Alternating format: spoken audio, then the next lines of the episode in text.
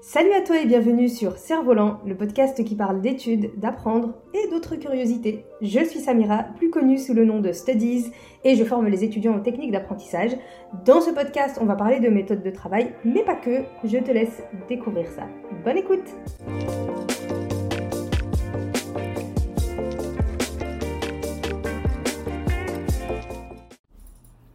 Hello à toi et bienvenue dans ce nouvel épisode du podcast Cerf-Volant. Nouvel épisode Study Club. C'est le deuxième épisode du Study Club. Le premier, je l'avais fait aux alentours de juin et c'était un épisode qui était consacré au documentaire Retour dans l'espace de Elon Musk.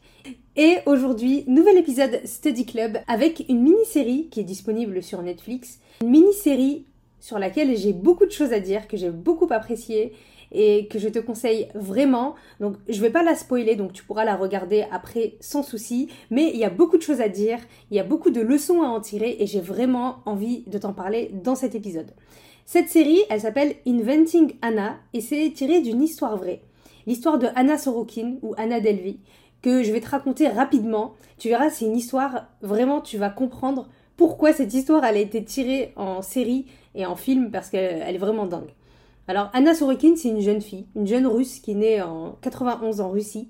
Et ensuite, elle déménage avec sa famille en Allemagne durant son adolescence et elle est naturalisée allemande. Alors Anna, elle adore la mode, euh, elle adore les magazines de beauté et elle, son rêve ultime, c'est de bosser dans ce milieu, de bosser dans le milieu de la mode. Et elle va tout faire pour y arriver. En 2013, elle euh, fait un stage au magazine Purple euh, à Paris et voilà, elle adore. Et c'est là que le mytho va commencer. Elle va commencer à s'inventer euh, une origine. Elle va s'inventer une histoire d'héritage. Donc elle va dire à tout le monde que c'est une héritière, qu'elle a hérité d'une grosse fortune, qu'elle vient d'une vieille famille d'aristocrates. Et à partir de là, tout va s'enchaîner. Dans les années qui suivent, donc après euh, sur 4 ans, elle va commencer à développer un véritable cercle de connaissances influentes dans le domaine de la mode, fashion, l'influence, etc et elle va vivre au-dessus de ses moyens, en s'endettant ou en se faisant payer son train de vie, un train de vie véritablement rocambolesque pour te dire, elle a passé trois mois dans un hôtel à 400 euros la nuit, donc je te laisse imaginer la note euh, d'hôtel. Et surtout, elle a une ambition, c'est de se faire un nom dans le domaine de la mode, dans le domaine de l'art. Donc elle a envie de créer une fondation qu'elle va appeler ADF, Anna Delvey Foundation. Et pour elle, cette fondation, ce serait une consécration dans sa vie, dans sa vie professionnelle et dans sa vie personnelle. Ce serait une sorte de club privé dans lequel elle arriverait à rassembler les plus grandes fortunes de New York, sorte de club privé dans lequel elle pourrait mettre en place des magasins éphémères, des galeries d'art, mettre en avant certains artistes, et surtout se faire un nom dans le beau monde new-yorkais et dans les cercles les plus influents. Et pour ça, étant donné que créer une fondation et rassembler les plus grandes fortunes, ça demande de l'argent, elle tente d'obtenir un prêt parmi les nombreuses banques new-yorkaises. Et elle tente d'obtenir un prêt de 40 millions de dollars. Donc tu te doutes bien que à ce prix-là, avec une somme pareille, avoir un garant qui a un CDI, c'est pas du tout suffisant. Et elle va essayer de tout faire pour y arriver, quitte à se créer de fausses déclarations de patrimoine, quitte à se créer des documents qui vont attester prouver son histoire d'héritage, son, histoire de fortune dont elle euh, l'hériterait à ses 25 ans. S'ensuit après ça une série d'événements que je te laisserai découvrir dans la série parce que c'est vraiment dingue. Des séjours aux frais de ses amis, des nuits d'hôtel qui sont pas payées, des découvertes qui sont vertigineux, des chèques sans provision, une histoire à Marrakech qui est c'est n'importe quoi. Je te laisserai également la découvrir dans la série. Tout ça est tiré de ces histoires vrai. Donc c'est véritablement arrivé. Et tout ça s'arrête le 3 octobre 2017 où elle se fait arrêter par la police de Los Angeles après ce qu'on va appeler clairement un guet-apens. Elle vraiment, elle subit un guet-apens de la part d'une connaissance. Et elle se fait arrêter par la police de Los Angeles. Son procès va durer deux ans, un procès très médiatisé, notamment en raison de l'histoire assez unique de Anna Sorokin, et surtout aussi à cause de son comportement durant le procès, euh, des moments où elle ne veut pas venir à la cour parce qu'elle considère que sa tenue euh, n'est pas à la hauteur de, ce de ses envies et de la façon dont elle a envie de se faire habiller. Elle va même avoir une styliste qui va l'habiller pendant le procès, au frais de qui il y a des suspicions mais on ne sait pas trop. Et elle est condamnée pour des faits d'escroquerie et de grand banditisme en 2019. Elle va sortir de prison en 2021, mais elle va se faire arrêter par euh, les services de l'immigration, juste peu de temps après, pour avoir dépassé la durée de son visa, donc elle va être incarcérée en attente de son expulsion vers l'Allemagne. D'ailleurs, pour la petite info, elle est sortie récemment de prison, elle est encore aux États-Unis alors qu'il est, et on verra par la suite euh, ce qui va lui arriver dans ses folles aventures. Voilà pour son histoire, une histoire donc qui a donné lieu à une série qui a été produite par la fameuse Shonda Rhimes, donc euh, Shonda Rhimes qui a produit de grosses séries comme euh, Grey's Anatomy, Scandal et compagnie. Et donc quand elle a découvert cette histoire, elle a voulu l'adapter en série. Une mini-série de 9 épisodes, donc ça va assez vite. Et cette série reprend l'histoire d'Anna Sorokin, d'Anna Delvey, d'un autre point de vue, parce que le personnage principal, bien évidemment, c'est Anna Delvey, qui est jouée par une actrice qui s'appelle Julia Garner, qui interprète le rôle avec euh, brio, vraiment un jeu d'interprétation qui est dingue. D'ailleurs, pour la petite anecdote, Julia Garner a dû prendre des cours pour développer un accent euh, mi-russe, mi-allemand en anglais, étant donné qu'elle devait interpréter un, personnage qui n'était pas anglophone de base. Et donc euh, son accent est véritablement bien fait et son jeu d'acteur est génial. Donc euh, rien que pour elle, ça vaut le coup de regarder la série. Mais cette mini-série, on a le point de vue d'une journaliste qui cherche justement à enquêter sur elle. Et on a voilà tout le travail de la journaliste, tout son travail d'investigation, en reprenant toute l'histoire de Anna Sorokin pour euh, se rendre compte à quel point euh, c'est une arnaqueuse de haut vol. La série est sortie euh, sur Netflix euh, début 2022 et je te la conseille vivement, surtout pour la leçon principale qu'on peut tirer de cette série.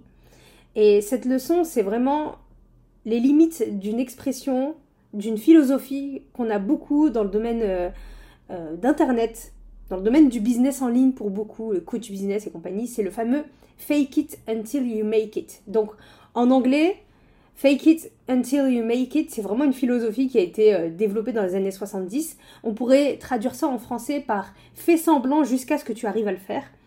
Et concrètement, cette expression, elle consiste en fait à imiter la confiance et les compétences d'un état que tu souhaites atteindre jusqu'à ce que tu arrives véritablement à atteindre euh, ces compétences-là.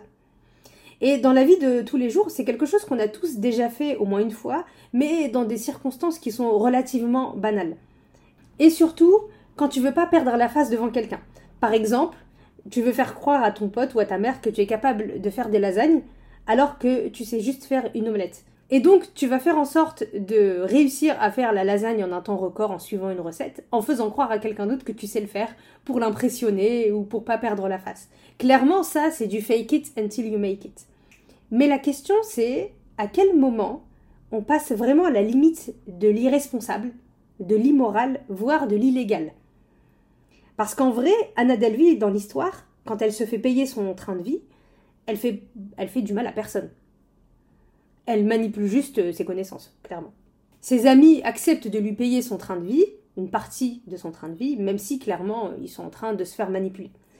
Elle passe le seuil de l'illégal quand elle ne règle pas les notes de frais, les différentes factures des hôtels et des, euh, et des restaurants auxquels elle est censée devoir de l'argent.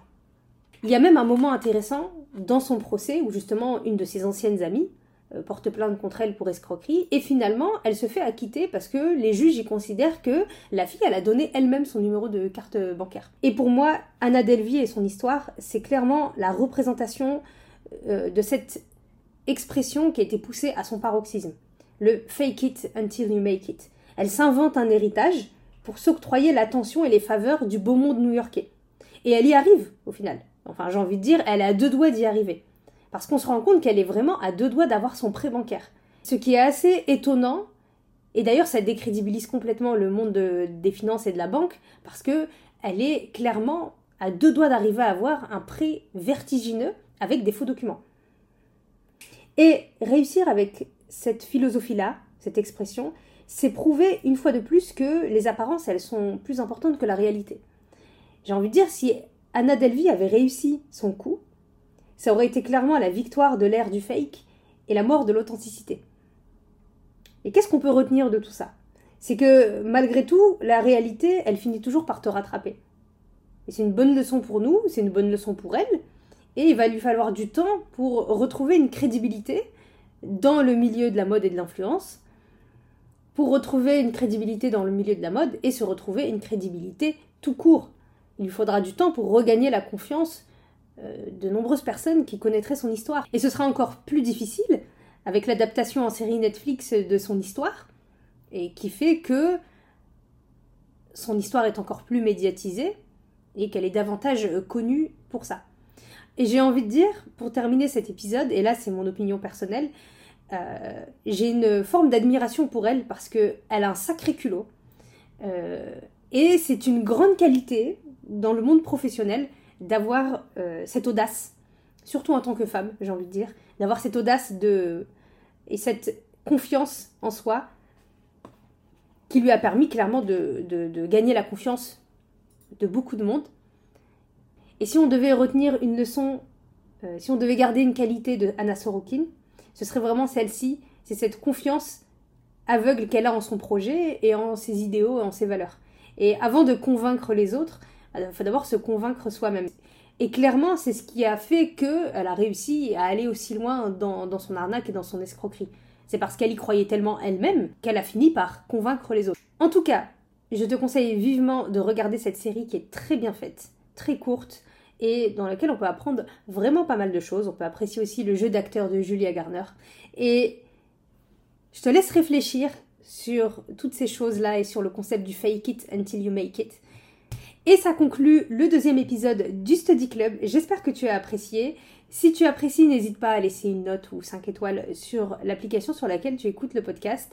Si tu as envie que je continue de décortiquer certains documentaires, certaines séries, certains films, je serais ravie de le faire. N'hésite pas à m'envoyer également tes propositions via Instagram ou par mail. Et on se retrouve très vite pour un nouvel épisode de Cerf-Volant. A très vite